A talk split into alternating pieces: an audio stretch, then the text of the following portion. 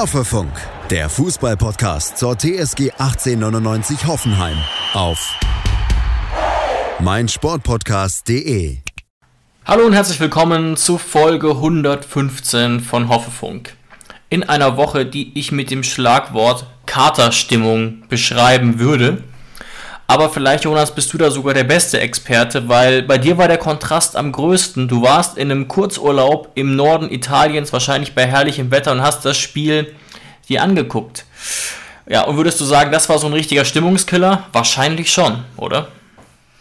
Ja, also es war halt wirklich so, dass ich ähm, bei Sonnenschein, ich hätte mich auch in den Garten setzen können, aber um das Spiel eben richtig verfolgen zu können, habe ich mich dann eben reingesetzt, hab's auf den Fernseher gespiegelt und hab mir das dann eben 90 Minuten angeguckt. und danach hat man sich dann schon so ein bisschen gefragt, ob man die Zeit nicht auch hätte sinnvoller nutzen können. Ja, das verstehe ich absolut. Wenn wir jetzt mal versuchen, das Spiel allgemein zu betrachten, weil ich glaube, wenige würden sagen, das waren gut investierte 90 Minuten. War das ein Bundesligaspiel, das die Note ausreichend noch verdient? Wahrscheinlich nicht, oder? Also, nur Bundesliga-Hater, die zum Beispiel sagen würden, ja, die Premier League ist eh viel stärker und mhm. La Liga mhm. ist stärker und sogar die Serie A ist deutlich stärker, würden dem Spiel die Note ausreichend geben, weil wenn man generell einen schlechten Eindruck von der Bundesliga hätte, dann wäre das natürlich auch noch ausreichend für die Bundesliga. Aber so jemand bin ich nicht. Ich halte die Bundesliga eigentlich im Schnitt für eine gute Liga. Ähm, und deswegen war das Spiel weit unterdurchschnittlich. Ja, also ich tendiere auch sehr stark zu, zu einer mangelhaften, zu einem mangelhaften Bundesligaspiel. Ich habe auch auf Twitter gelesen, so sinngemäß, Jesus leg dich wieder hin. Ähm, weil dafür hat es sich wirklich kaum gelohnt, aufzustehen und ich habe mich sogar an der einen oder anderen Stelle, wenn ich das Gefühl hatte, dass es wichtig ist, habe ich mich wirklich hingestellt. Das klingt jetzt komisch, aber da ich wieder so ein bisschen Durchblutung im Körper hatte, gerade natürlich am, am Ende des Spiels. Ähm, ich habe jetzt aber überlegt, und das ist, glaube ich, eine herausfordernde Frage, was war eigentlich gut an dem Spiel? Und natürlich jetzt erstmal aus unserer Sicht. Fürth braucht uns jetzt gar nicht mal so sehr zu interessieren, die ja jetzt nochmal deutlicher definitiv die Liga nicht halten können werden. Aber was war mit uns? Hast du irgendeinen Hoffnungsschimmer ausmachen können? Ähm, ja, wir haben zu Null gespielt mal wieder. Das ist jetzt auch mehrere Wochen nicht mehr vorgekommen. okay. Ja, wir haben davor ja jetzt drei Tore gegen Leipzig bekommen, zwei Tore von Bochum eingeschenkt bekommen und drei von der Hertha. Äh, also sehr viel für unsere Verhältnisse und wir mhm. haben es immerhin geschafft, zu Null zu spielen. Kannst du jetzt natürlich sagen, ist nicht die Leistung gegen Kräuter Fürth. Mhm. Würde ich demjenigen dann auch zustimmen, der das sagt. Aber du hast mich ja gefragt, ob ich irgendwas Positives finde. Ja, ich bin ja hier der Statistik Fetischist und musste da nur nochmal ergänzen, dass Fürth, ich glaube, siebeneinhalb Stunden ohne eigenes Tor ist. Dementsprechend ja. wäre das vielleicht sogar noch die Kirsche auf der Sahnetorte gewesen, wenn da zum Beispiel Julian Greens Distanzschuss irgendwie reingegangen wäre. Aber zur Wahrheit gehört natürlich auch, Fürth war nicht das bessere Team. Das wäre ja noch schöner gewesen. Das war zum Glück nicht der Fall, aber es war natürlich wahnsinnig enttäuschend. Mir ist auch nur genau eine einzige positive Sache eingefallen und dann kommt eigentlich nur noch Grillenzirpen und das waren so die ersten 15 bis 20 Minuten, wo ich zumindest das starke Gefühl hatte, die Mannschaft will. Die Mannschaft versucht sich sozusagen am eigenen Schlawittchen zu packen mhm. und zusammenzureißen, aber das ist dann auch relativ schnell wieder abgeebbt. Die zweite Hälfte der ersten Halbzeit war dann schon eine Katastrophe. Und ähm, ja, dieser erste in Anführungszeichen gute Eindruck wurde dann relativ schnell zunichte gemacht. Und ja, mehr fällt mir wirklich nicht ein.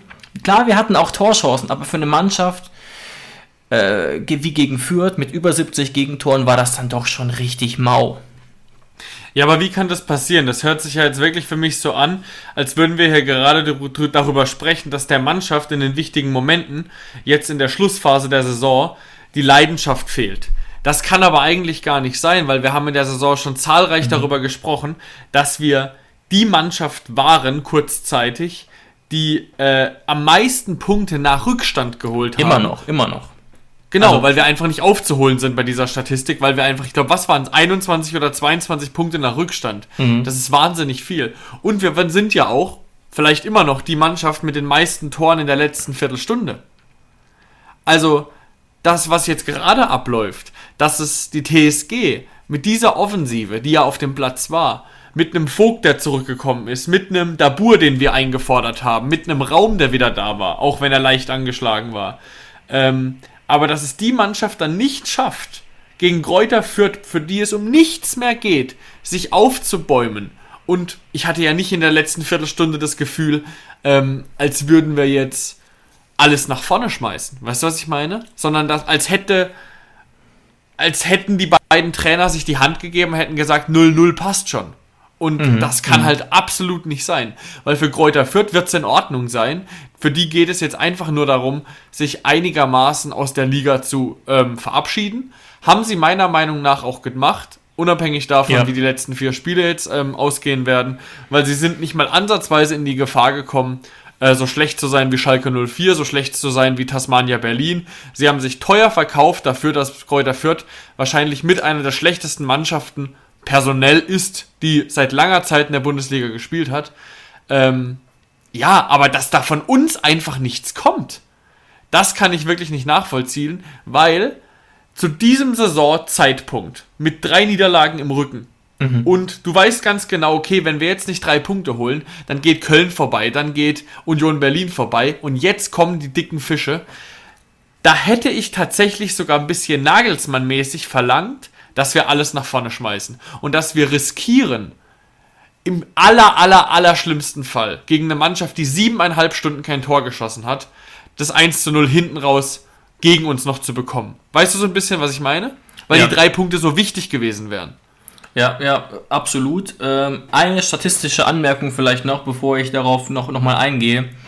Es ist halt schon so ein bisschen mittlerweile ein eindeutiger ja, Trend. Also wir haben wirklich nach einer super Hinrunde mit sehr vielen Toren jetzt massiv abgebaut. Ne? Ganz kurz in der Hinrunde 17 Spiele logischerweise 35 Tore für uns, währenddessen führt 17 Spiele 13 Tore und nur 5 Pünktchen jetzt in der Rückrunde ähm, treffen wir auch kaum noch. 13 Spiele, 15 Türchen, deutlich weniger Punkte und führt holt in der Rückrunde jetzt fast einen Punkt pro Spiel. Trifft zwar auch kaum noch, ähm, wie bisher eigentlich auch, aber sie punkten jetzt mit dieser defensiven Stabilität, während wir eben offensiv immer, immer ungefährlicher werden. Und das finde ich so krass, Jonas, weil wir ja offensiv überhaupt keine personellen Probleme haben. Die personellen Probleme liegen ja im Defensivbereich. Wenn überhaupt. Also offensiv ist ja sogar eigentlich noch, sind ja noch Leute dazugekommen. Richtig, Sko, JBL teilweise, ja. Ja, wirklich. Äh, offensiv sind ja eigentlich kaum Ausfälle da. Wir reden ja eigentlich mhm. von Spiel mhm. zu Spiel darüber, wen wir auf die Bank setzen würden, äh, weil so viele da sind. Und nur defensiv haben ja öfter mal Probleme gehabt.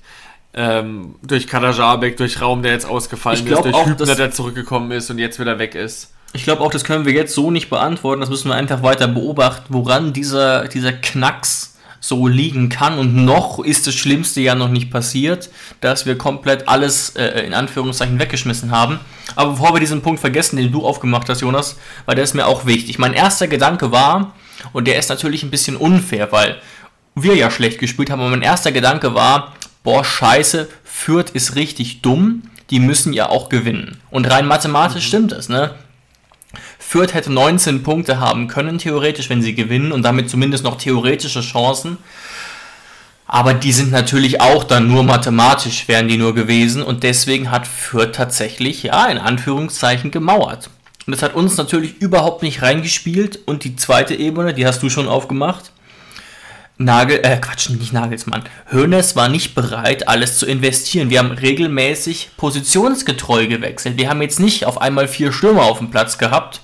Mhm. Und wir haben auch nicht, also auch vom Stellungsspiel her, haben wir nicht das letzte, das letzte riskiert, weil wir hätten ja im Prinzip nur einen Punkt verlieren können. Und klar, die Tabelle ist jetzt immer noch nicht völlig katastrophal, aber ne, gerade gegen eine Mannschaft, die sieben Stunden lang ohne eigenes Tor ist, hätte man dann doch auch noch mal ein bisschen früher reagieren können. Und eine Sache ist mir da noch mal aufgefallen bei der Lektüre und die ärgert mich auch ein bisschen. David Raum hat mit Magenproblemen gespielt. Und ich fand ihn jetzt für seine Verhältnisse nicht besonders gut. Gerade auch nochmal, wenn man das als Trainer im Hinterkopf hat, kommt das nochmal dazu. Und dann bringe ich doch einen Scope bitte früher. Unter anderem. Und generell, wie gesagt, diese positionsgetreuen Wechsel finde ich rückblickend auch schwach gegen einen offensiv so mauen Gegner, der auch eben nichts will. Das haben wir ja gesehen. In den fünf Minuten Nachspielzeit Fürth wollte gar nicht mehr. Ich erinnere mich noch, da war glaube ich ähm, Rigotta als einziger war sauer, weil Leveling den Ball so blind nach vorne gebolzt hat. Statt in Konter zu versuchen. Aber in Summe wollten die nichts mehr.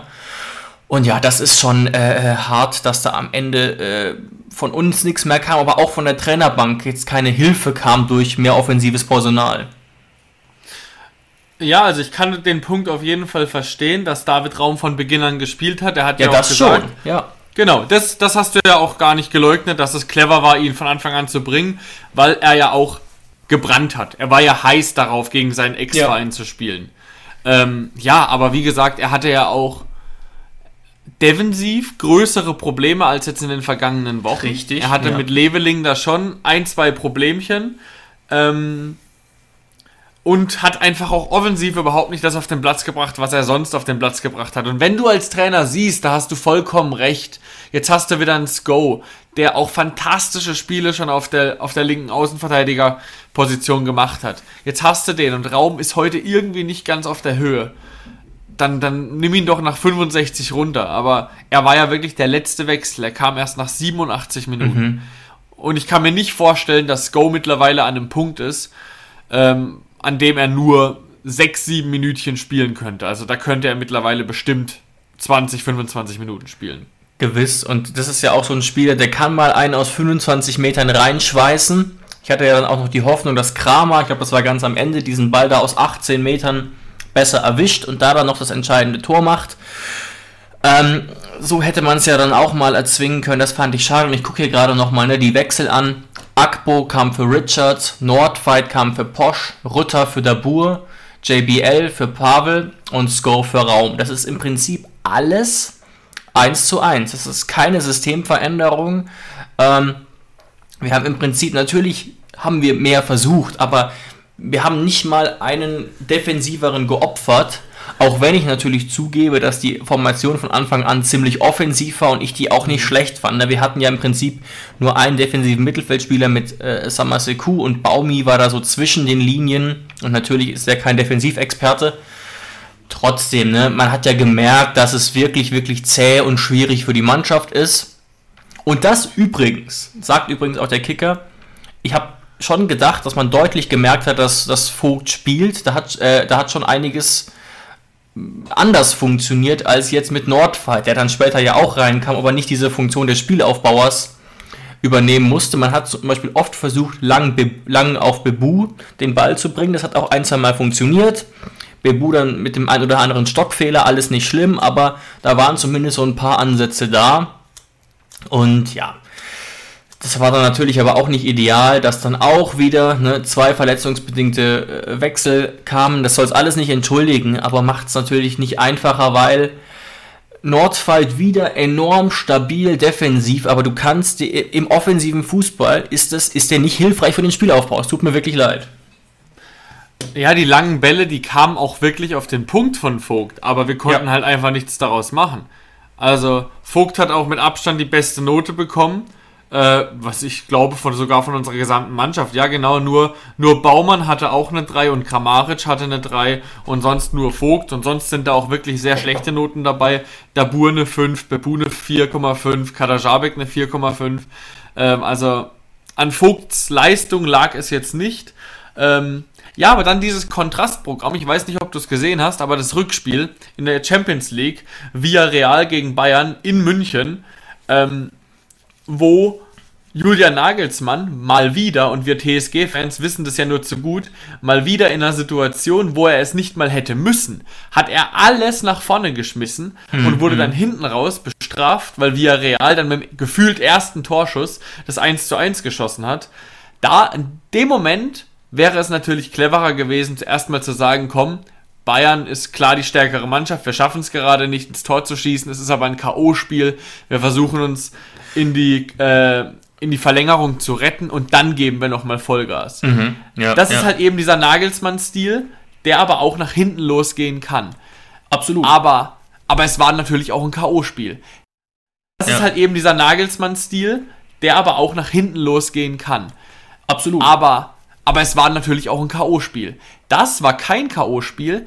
Da wäre mir der Nagelsmann-Stil in diesem Spiel lieber gewesen, weil du eben mehr, viel mehr hättest gewinnen können, als dass du hättest verlieren können.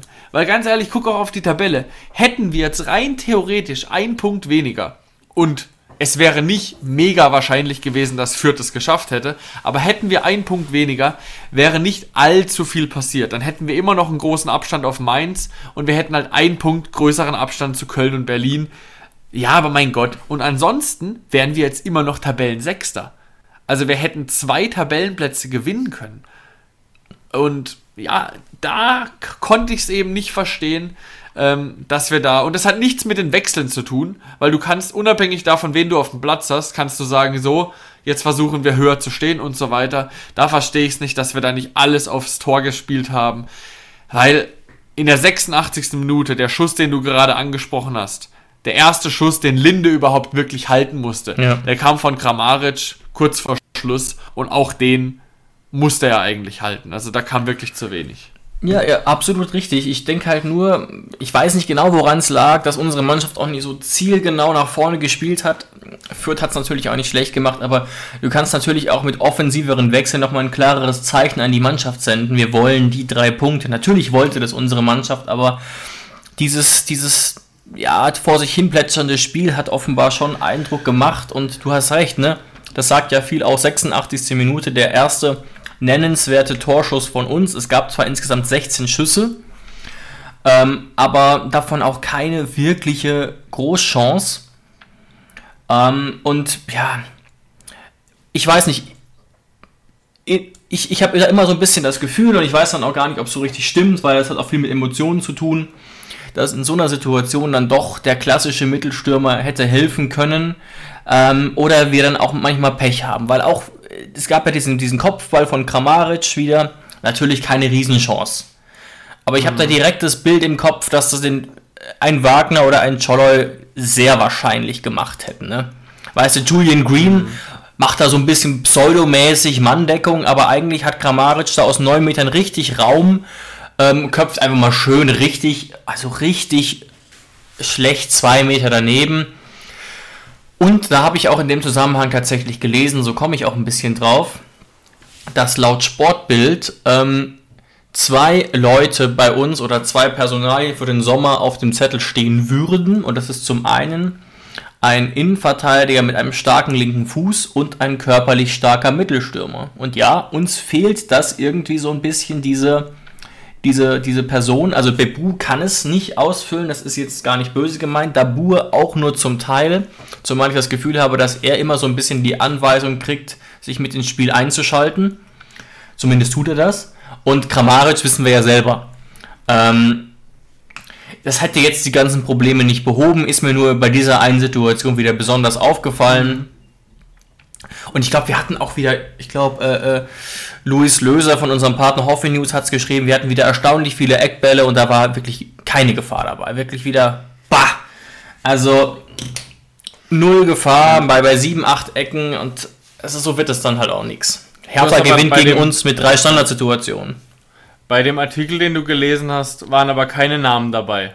Da wurde es nicht konkret. Nee, nee. Okay, da stand nur die das Profil, das wir wahrscheinlich suchen. Ja, dass Alexander Rosen nach solchen Typen offenbar auf der Suche okay. sei. Okay, das wäre ja dann eigentlich Stoßstürmer, wie du es gesagt hast, ein neuer Wagner und ein jüngerer Hübner sozusagen. Weil für Hübner, darüber reden wir gleich noch, da droht er jetzt wieder das Saison aus. Ich, ich habe sogar schon gelesen, das ist das Saison aus. Ja, also habe ich jetzt so noch nicht gelesen, reden wir gleich noch darüber, wenn wir das äh, Fürth-Spiel beendet ja. haben, weil tatsächlich wird es personell jetzt nicht wirklich viel besser werden vor dem Duell gegen, ja. die Frank äh, gegen Frankfurt. Aber ich muss auch sagen, jetzt wieder nach einem Stoßstürmer zu schreien, ist auch ein bisschen unfair, weil wochenlang in dieser Saison haben wir das auch nicht gemacht und haben uns dafür gefeiert, dass wir eben nicht so einen plumpen Spielstil haben mit einem riesen Kerl vorne drin, äh, der die Dinger reinköpft, weißt du, es ist immer eine Sache, ja, ja, wenn du das richtig. eine, wenn du das eine gut machst, ein bisschen Manchester City für Arme mäßig. Mit einem kleinen Aguero oder Gabriel Jesus in der Mitte vorne drin. Oder die spielen ja manchmal sogar auch mit Foden. Mittlerweile ja nicht mehr mit Aguero, aber du meinst so vom Spielstil. Und es klappt, dann ist es natürlich deutlich geiler, als wenn du da vorne mhm. drin mit Peter Crouch gewinnst. Von, von, von, von der Attraktivität her. Aber natürlich verstehe ich den Punkt, dass es hilft, gegen solche Gegner zumindest einen im Kader zu haben, der es könnte. Also das ist natürlich, das ist natürlich schon so. Aber um dich ein bisschen zu provozieren, du fragst jetzt gerade wieder nach einem Stoßstürmer in dem Spiel, der die Dinger reinmacht. Du als großer Fan von Munas Dabur, eigentlich war das doch deiner Meinung nach Munas Dabur, der Stürmer, nach dem wir gesucht haben. Und der hat gespielt. Ja, ja, ist richtig. Ähm, zwei Punkte dazu. Also ich fand unsere Offensive generell mal wieder nicht gut. Jetzt Munas hin, Munas her. Ähm, der einzige, der mir ein bisschen Hoffnung machte, war Kramaric, aber auch nur deshalb, weil so ein paar Einzelaktionen geglückt sind. Er hat sich auch mal wieder verdribbelt, natürlich, aber das war ganz gut. Aber von Bebu oder Dabu habe ich für beiden nichts gesehen, äh, muss, ich, muss ich ganz offen sagen. Auch Baumi. Also, und ähm, ja, es, es, es ging einfach gar nichts. Ne? Also ich weiß nicht, ob da, ob da so ein Florian Grillitsch dann einen großen Unterschied gemacht hätte. Ich hatte aber das Gefühl, und deswegen verstehe ich die 5 nicht ganz, auch wenn es jetzt keine große Rolle spielt. Also, ich fand ein, ein Munas Dabur schon deutlich bemühter, deutlich engagierter als unsere Stürmer, die da in den letzten Wochen so auf dem Feld standen. Ähm, und da hat sich ja auch nach dem Wechsel nicht groß was verändert. Mhm. Aber es ist natürlich schon ein Problem. Ne? In dem Moment, als Kramer diesen Kopf voll aufs Tor bringt, war ja Munas nicht mehr auf dem Platz und also, so funktioniert es halt nicht. Also wir haben ja auch wieder relativ viel geflankt, natürlich, und dann auch teilweise wieder lange Bälle, vor allem auf Bebu, wie gesagt, um die relativ langsame vierte Abwehr da ein bisschen ins Schwimmen zu bringen. Das hat aber nicht funktioniert. Und das gegen eine Dreierkette mit vier Geber, Bauer und Griesbeck. Also uns hat halt, haben die Ideen gefehlt, die Kreativität gefehlt. Mhm. Und ja, schwer zu sagen. Ja, es ist, es ist einfach schwierig, weil als Mannschaft, die natürlich ähm, in einem Transferfenster auch nicht ins oberste Regal, nicht mal ins zweitoberste Regal, vielleicht ins dritte Regal oder ins vierte Regal mhm. greifen kann, äh, ist es natürlich auch eine Sache, ähm, wenn du einen großen Stürmer willst, der kopfballstark ist, aber der auch noch gleichzeitig spielerisch stark ist. Sowas bekommst du eigentlich in der Regel nicht. Weil sonst als Beispiel wäre Kramaric zusätzlich zu seinem fantastischen Fuß, zu seiner guten Technik, auch noch ein mega Goalgetter und noch fantastisch Kopfballstark, würde er nicht bei uns spielen. Wäre Bebu zusätzlich zu seinem Tempo auch noch einer der besten Dribbler der Welt und noch gut vom Tor, wäre er auch nicht bei uns. Weißt du so ein bisschen, was ich meine? Absolut. Und deswegen, deswegen musst du halt immer so ein bisschen gucken. Klar, natürlich, Sandro Wagner hat bei uns mega funktioniert, aber auch ein Sandro Wagner ist nicht der geborene Fußballer. Ein Sandro Wagner verändert dein Spiel. Ähm, und wir haben uns eben in diesem Jahr oder auch schon die letzten Jahre dazu entschlossen, ähm, den Spielstil anders zu wählen, spielerischer zu wählen. Und es hat ja auch über sehr weite Teile in der Saison funktioniert. Richtig, richtig. Und sich jetzt dann im Hinten raus wegen ein paar Spielen zu beschweren, ja, wir hätten ja jetzt rückblickend, hätten wir einen riesen Stürmer verpflichten müssen, der uns die Dinger da weghostmäßig reinköpft, auch ein bisschen unfair. Weil die Hälfte der Saison haben wir es gefeiert, dass wir da vorne einen quirligen Rütter hatten. Also es ist einfach ein sehr, sehr schwieriges Thema, aber ich stimme dir zu. Und da werden wir ja dieses Jahr im Sommer auch wieder drüber reden in unserem Transferkarussell. Mhm. Eine große Alternative, den man bringen kann, nicht immer muss, aber bringen kann, das hat noch keinem Verein geschadet. Ja, absolut richtig. Und natürlich ist es nochmal sinnvoller, wenn wir denn irgendwie ins europäische Geschäft noch kommen. Egal ob jetzt siebter, sechster. Ähm, wir wissen ja mittlerweile, dass Platz 7 auch reichen wird wohl für die sogenannte Conference League. Nur kurze Anmerkung Was? zum Abschluss ja, dieses ja. Stürmerthemas. Ein Spieler, der bei uns mal war, hat gerade für den FC Basel in äh, 477 Minuten vier Tore geschossen. Und ich rede natürlich von Adam Czolloy, der da offenbar immer noch funktioniert, aber ja. es ist mir natürlich auch klar, warum der mittlerweile nicht mehr bei uns spielt. Er wird jetzt ja auch mit 34 nicht mehr unbedingt besser.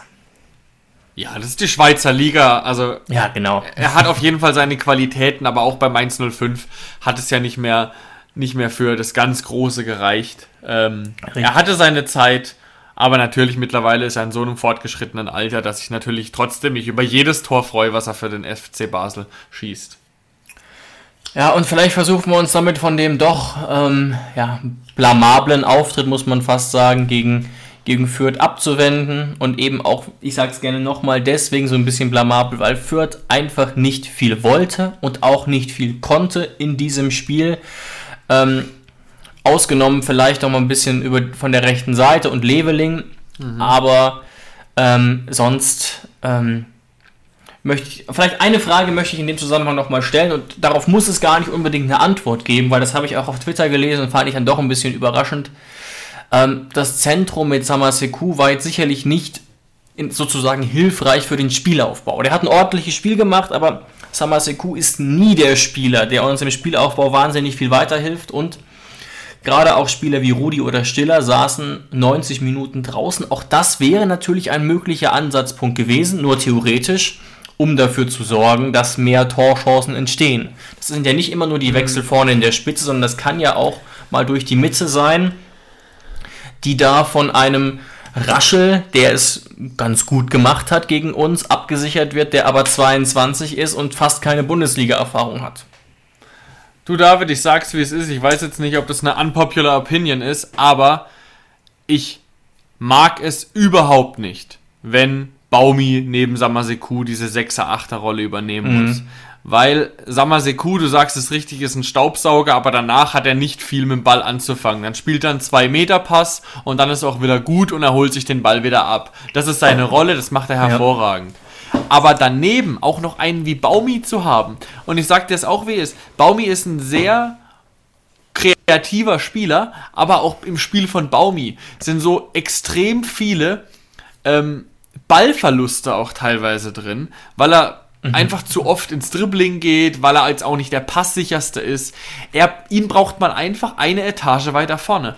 Und das ist natürlich auch ein bisschen eine kleine Entschuldigung für die, für die schlechten Leistungen der letzten Wochen, weil wer ist zu 100% meiner und ich kann es auch für dich vorwegnehmen, ich weiß es auch, dass du mir da zustimmen wirst. Unsere Lieblingsdoppel 6, Doppel 8 wäre einfach Samaseku und Geiger oder? Mhm.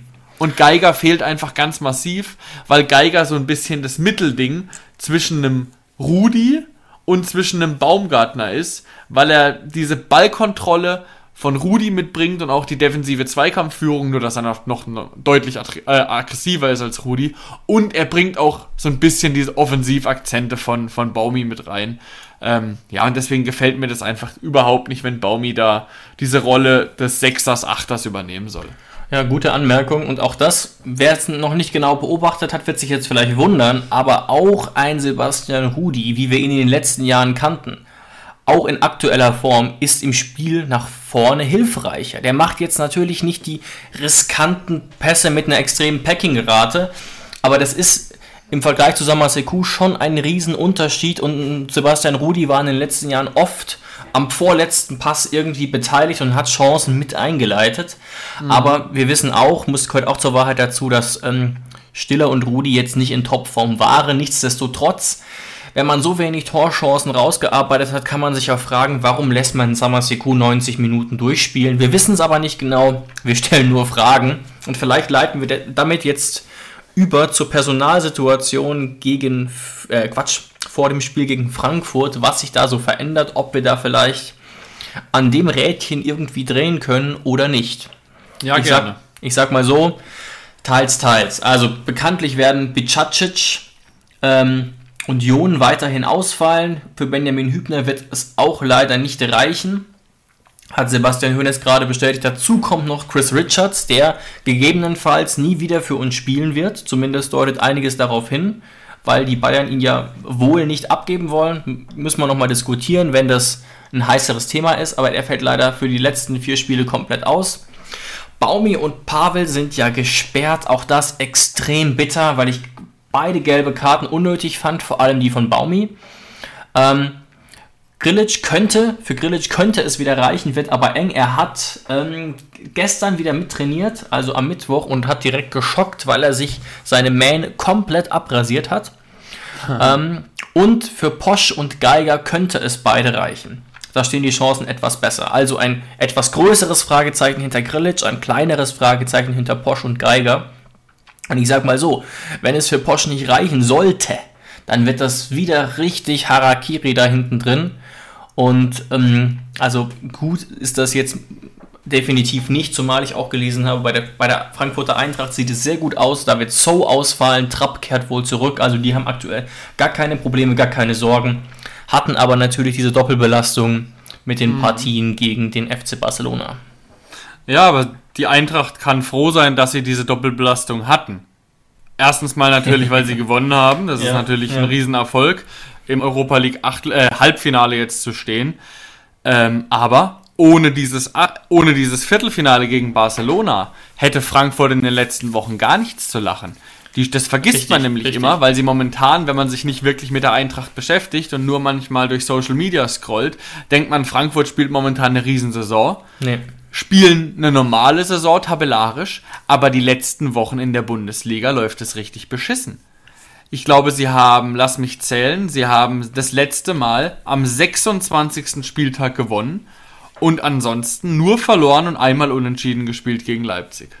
Ja, zuletzt jetzt ja auch, ich glaube, zwei Niederlagen zuletzt, davor ah, und zwei Unentschieden. Ein, ja, ein Unentschieden noch gegen Kräuter Fürth, stimmt. Aber zuletzt zweimal verloren, gegen Union Berlin und gegen Freiburg. Ja, also du hast völlig recht und ich behaupte auch mal, wenn man auf Social Media guckt, dann kann man das ein bisschen einordnen. Die Stimmung in Frankfurt wäre katastrophal ohne diesen Erfolg gegen Barcelona denn die Mannschaft steht auf Platz 10, 30 Spiele, 39 Punkte.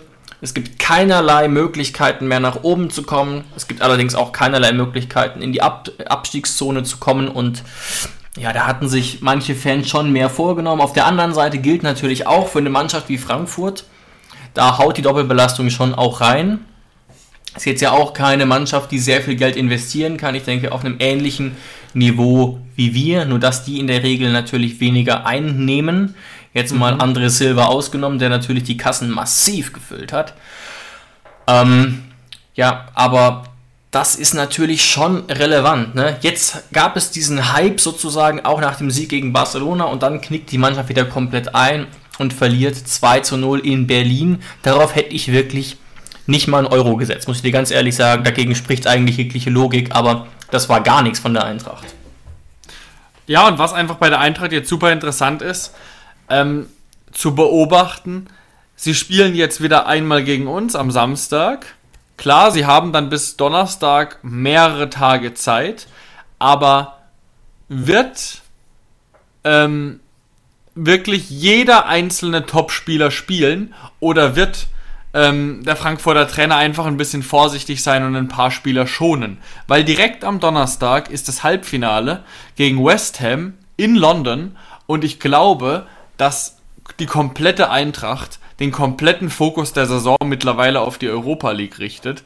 Und ich kann mir wirklich auch vorstellen, dass der ein oder andere Frankfurter auch im Zweikampf gegen uns vielleicht nicht voll durchzieht, aus Angst, sich zu verletzen. Und es sind ja alles solche kleinen Spielchen, die, sich, die im Hinterkopf sind. Weißt du, was ich meine? Ja, absolut. Ähm, das mit den Zweikämpfen weiß ich nicht, aber was ich schon glaube ist, und das ist ja auch logisch, guckt euch jetzt gerne mal die Tabelle an, während wir hier labern. Es ist total logisch aus Frankfurter Sicht jetzt den Fokus auf die Europa League zu lenken. Das ist, also das ist ja so, so ein krasses Ereignis für die Eintracht auch zu Recht und das erzeugt so viel mediale Aufmerksamkeit, dass es diese schlechte Leistung zuletzt zumindest in der Bundesliga massiv überstrahlt. Auch Oliver Glasner hat, also ich weiß nicht, ich glaube, dass sein Stuhl ziemlich wackeln würde, wenn die Mannschaft nicht weiterhin im Wettbewerb wäre, jetzt auf Platz 10. Und deswegen bin ich mir auch nicht ganz sicher, ob man da jetzt bereit ist, alles zu investieren.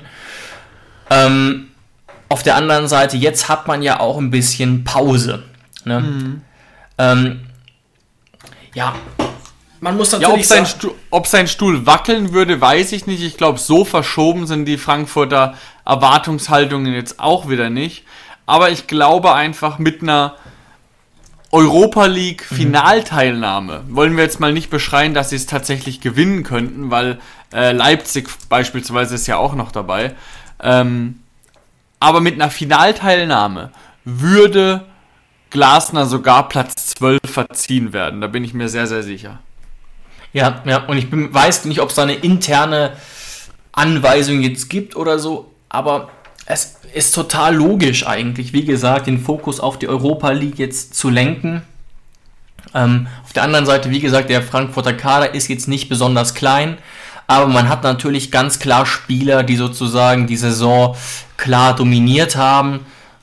Ohne Philipp Kostic funktioniert die ganze Eintracht überhaupt nicht. Also man wird wieder sehen, das ist eigentlich in allen Spielen so, dass alles über die linke Seite läuft, dass sehr viel geflankt wird. Ähm, mhm. Und das macht Kostic ja auch sehr erfolgreich. Er hat auch schon vier Treffer erzielt. Zwei Tore gegen Barcelona geschossen. Ja, ja, absolut richtig. Also das war ja das Spiel seines Lebens womöglich. Auch mhm. Raphael Boré und Jesper Lindström machen da eine sehr, sehr gute Figur vorne. Muss man jetzt mal gucken, ob das, ähm, ob die da wirklich komplett durchziehen oder durchziehen sollen. Auch zuletzt war es ja so äh, gegen Union, dass ein glückloser Paciencia angefangen hat, was mich zumindest ziemlich überrascht hat vorne drin. Der, wenn ich mich da richtig erinnere, und ja, ich erinnere mich richtig, absolut keine gute Saison spielt, sehr blass geblieben ist. Und da gäbe es ja durchaus Alternativen. Wie gesagt, unter anderem mit Raphael Boré. Aber ja, man muss eben, und das wird ganz zentral sein, und das ist deswegen auch bitter, dass, dass Pavel einfach fehlt. Man muss die linke Seite in den Griff kriegen und das wird wohl Akpos Job sein. Ganz kurz, eine Sache fällt mir gerade noch ein, bevor ich das äh, äh, vergesse. Ähm, und das wird eben auch so ärgerlich sein. Also Pavel hat natürlich ein, ja, auch sehr mäßiges Spiel gemacht. Die 4,5 finde ich ein bisschen hart, denn ich habe es mir gerade nochmal angeguckt. Also ohne Pavels Einsatz, ähm, wo dann angeblich über Elfmeter diskutiert wurde, hätten wir das Spiel vielleicht sogar auch verloren. Also den Ball da so perfekt wegzu, wegzu, wie soll ich sagen, Spitzeln. Spitzeln, genau, vor Julian Green war es, glaube ich. Verdient auf jeden mhm. Fall Respekt. Und das sind so die Defensivskills.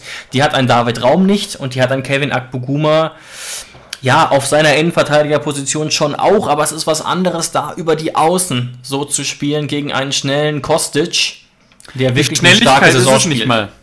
Ja, die Schnelligkeit ist es nicht mal. Ich bin mir nämlich sehr sicher, dass Akpo schneller ist als Pavel. Ähm, aber es ist die Wendigkeit die okay, Akpo da ja. Vor Probleme pro, vor Probleme stellt einfach. Ja, und das, ja, ja. das ist wirklich, das ist wirklich interessant, dass Frankfurt da so ein bisschen unser Spiel spiegelt, indem auch vom sie System auch eine Fünfer, ja. Genau, dass sie, dass sie auch eine Fünferkette spielen und dass genauso wie bei uns der komplette Fokus über die linke Seite geht. Kostic und Raum sind da eins zu eins das Pendant, sind die Spieler der Saison. Ähm, ja, und jetzt musst du dir mal überlegen, wie wäre es jetzt für Frankfurt, wenn der stammrechte Außenverteidiger ausfallen würde und sie müssten da einen Innenverteidiger, einen Gelernten hinstellen ähm, und David Raum würde da anmarschieren mit seinen 13 Scorern dieses Jahr schon. Also ich glaube, das ist was, was nicht zu vernachlässigen ist. Ja, aber es kann uns natürlich auch helfen, das so klar zu wissen, dass Frankfurt nicht wahnsinnig flexibel ist in seinem System, in seinem Spielaufbau dass auf jeden Fall über Flanken gearbeitet werden wird und auch auf jeden Fall über die linke Seite. Und ich traue das Akpo auf jeden Fall auch zu, aber es wird auf jeden Fall eine Herausforderung, zumal dann ja auch Akpo vom Zentrum nach rechts rücken wird. Und mhm. falls es für Posch nicht reichen sollte, wird das ein richtiges Harakiri. Weil wen haben wir denn dann überhaupt noch für die Innenverteidigung? Ne? Also Vogt wird mit Sicherheit spielen. Mit Glück könnte es für Grillitsch reichen. Und dann haben wir noch Nordfight. Und wenn ich mich jetzt gerade nicht. Gucken wir noch mal kurz. Ja, gut, wir haben noch Adams, Adams. und Che. Aber jetzt gehen wir mal davon ja. aus, und das hat ja, das hat ja Hönes angedeutet, dass Grilic wohl eher nicht beginnen kann. Dann haben wir nur Che, Vogt, Adams und Nordfight. Das, das wird, das wird, also, ich glaube, es wird nicht passieren, aber da wird zumindest Sebastian Hönes zwei, drei Sekunden über eine Viererkette zumindest nachdenken. Er wird es wohl nicht ja. tun, aber er wird zumindest darüber nachdenken kurz. Ja, und auch vollkommen zu Recht. Also, ähm, um einfach Akpo da ein bisschen zu entlasten, wenn er nur Rechtsverteidiger spielt und nicht nur rechter Außenverteidiger, dann wird er natürlich offensiv entlastet und kann sich mehr auf seine Defensivaufgaben konzentrieren. Aber ich glaube auch nicht, dass es passieren wird. Wir werden an der Fünferkette meiner Meinung nach festhalten. Und ich traue Akpo auf jeden Fall auch zu, ähm, dass er ein hervorragendes Spiel machen wird. es ist so ein bisschen eine Wundertüte, du weißt nie, wie er spielt als rechter Außenverteidiger, aber in solchen Spielen, wo wir vorher manchmal gesagt haben, boah, sein Gegenspieler wird richtig krass, mhm. da wird er Probleme haben mit der Wendigkeit, da hat er schon brilliert. Und andersrum, wenn du gesagt hast, oh, da wird er keine Probleme mit haben, hatte er dann Probleme. Das heißt, es wird auch viel auf die Tagesform ankommen, wie wir ins Spiel reinkommen werden, wie aggressiv wir ins Spiel reinkommen und eben auch die Frankfurter. Ähm, weil abschließend noch eine Statistik, die auch nicht zu vernachlässigen ist, die man natürlich aber Corona-bedingt dann ein bisschen einordnen muss. Man denkt ja sofort, die Eintracht, äh, die Eintracht aus Frankfurt, die ist natürlich extrem heimstark, weil sie ja so krasse Fans haben. Und dann 30.000 nach Barcelona mitgehen, dann müsste es mhm. ja eigentlich in, im eigenen Stadion funktionieren. Sie sind die drittschlechteste Heimmannschaft. Ist natürlich jetzt die Frage, inwieweit das natürlich daran liegt, dass durch Corona das Stadion, äh, die, die Stadien kaum ausgelastet waren äh, und ob sich das mittlerweile einpendeln wird. Aber du kannst auf jeden Fall diese Saison nicht sagen, ähm, dass die Eintracht eine Heimmacht, Heimmacht ist. Ja, ja, und da, in dem Zusammenhang möchte ich auch nochmal darum bitten, wir haben es vor Fürth schon mal gesagt, die Tabellensituation sieht jetzt weiterhin nicht gut aus, aber unser Restprogramm ist machbar und ich glaube, jetzt ist wirklich die Zeit, um die Mannschaft zu unterstützen, keine Pfeifkonzerte zu beginnen, außer natürlich, man sieht wirklich komplett fehlenden Willen, was ich unserer Mannschaft jetzt auf keinen Fall bereits vorwerfen würde. Also ich glaube, jetzt ist der Zeitpunkt, um, wenn es noch Karten gibt, nach Frankfurt zu fahren, um unser Team ähm, da zu unterstützen gegen eine Mannschaft, die ja selber massive Probleme hat. Übrigens, vielleicht hier nochmal eine kurze Anmerkung. Unsere Bilanz gegen die Eintracht ist übrigens sogar ziemlich ausgeglichen. Allerdings täuscht sich mein Gefühl leider nicht. Zuletzt ziemlich schwach. Aus den letzten fünf Partien haben wir nur ein einziges gewonnen und vier verloren. Aber mhm. das, was wir gewonnen haben, war eben vor fünf Monaten. Und zwar in der Hinrunde. Da haben wir knapp 3 zu 2 gewonnen in Sinsheim. Und so könnte es doch auch am Samstag gerne enden. Genau, 600 Auswärtsfahrer sind es bis jetzt, können natürlich auch noch ein bisschen mehr werden, aber 600 hört sich auf jeden Fall schon mal ähm, nach einem nach einem ordentlichen Gästeblock an. Also da wird es auf jeden Fall äh, gut sein, die Mannschaft da äh, anzupeitschen. Genau. Und, und ganz, ganz kurz noch, du hast es eben schon äh, angesprochen, wie es jetzt, da nur ein kurzes Update, damit wir alle auf dem gleichen Stand sind. Wie sieht es denn jetzt momentan aus mit den Europaplätzen aufgrund des DFB-Pokals? Ja, ja. Weil normalerweise musst du darüber nicht reden. Bayern holt den DFB-Pokal oder vielleicht mal Dortmund und die kommen eh in die Champions League, das ist scheißegal. Jetzt hat sich bestimmt schon der ein oder andere gefragt. Oberla, Leipzig gegen Freiburg, was passiert, wenn die oder die Mannschaft gewinnt? Ähm, ganz kurz, landet der Pokalsieger in den Top 4.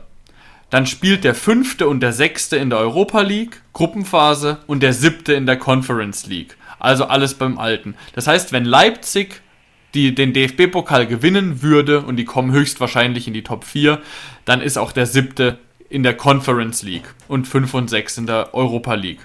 Genau. Wird der Pokalsieger Fünfter bzw. Sechster, also das Szenario, was wahrscheinlich passieren wird, wenn Freiburg den DFB-Pokal gewinnt, ähm, dann ist der Fünfte und Sechste in der Europa League Gruppenphase und der Siebte auch in der Conference League. Also auch nichts verändert. Jetzt kommt aber der Clou.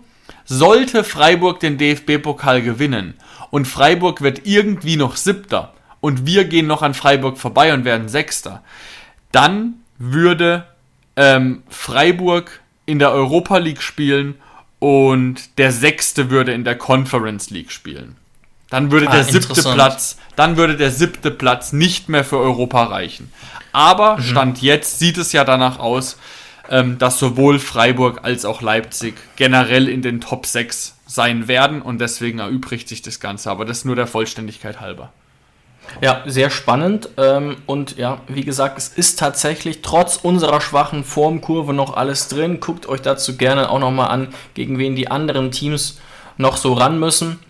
Ähm, also zum Beispiel Union hat ein relativ leichtes Restprogramm, muss aber auch noch gegen RB und gegen Freiburg zu Hause, was ich persönlich dann doch recht undankbar finde.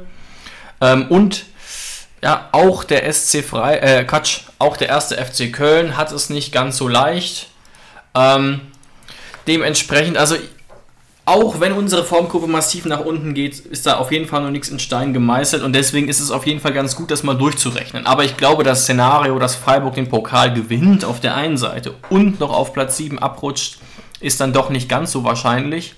Mhm. Ähm, aber wer weiß. Ne? Und jetzt wissen wir Bescheid. Also ähm, wie wir das Ganze noch erreichen können. Und so viel Platz ist hier gar nicht. Das, was uns auf jeden Fall zum Abschluss nochmal so ein bisschen Mut machen kann, ist das Torverhältnis, das immer noch besser ist als das von Köln und von Berlin und uns da im Zweifelsfall retten könnte. Aber ich sag mal so, und deswegen auch die Motivation von eben, wenn das gegen Frankfurt in die Hose geht, dann sieht es langsam wirklich zappenduster aus und dann können wir auch ähm, ja, die Saison wie in der vergangenen Runde sehr, sehr entspannt beenden. Und ich glaube, das wollen wir alle nicht. Also ich glaube, wir nein, wollen alle nein. bis zum Ende mitfiebern und zumindest die Chance auf die interessanten Plätze haben, wie Sebastian Hoeneß ausgedrückt hat.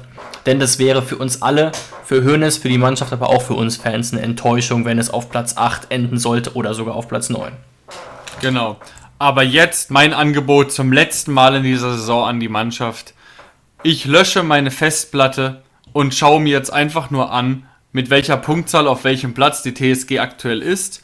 Und jetzt hat die TSG die Chance, in vier Spieltagen, unabhängig davon, was davor passiert ist, in vier Spieltagen selbstständig es in die Europa League zu schaffen.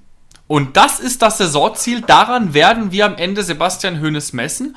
Und deswegen werden wir keine voreiligen Schlüsse ziehen und jetzt schon Kritik üben, ähm, vereinzelt natürlich schon an der Leistung, aber noch nicht mhm. an der Saison, weil wenn er am Ende in die Europa League kommt, dann ist das Saisonziel erreicht. Und da hat die TSG jetzt noch sämtliche Chancen, aber jetzt muss die Mannschaft wieder aufwachen. Und deswegen müssen wir am Samstag endlich mal wieder ein Zeichen setzen.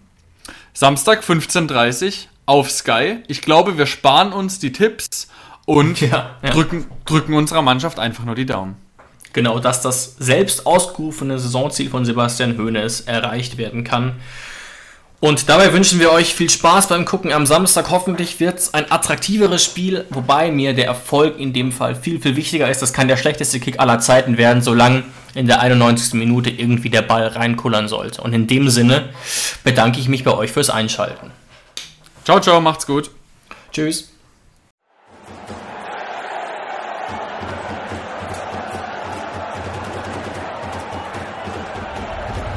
Hoffefunk, der Fußballpodcast zur TSG 1899 Hoffenheim auf meinsportpodcast.de.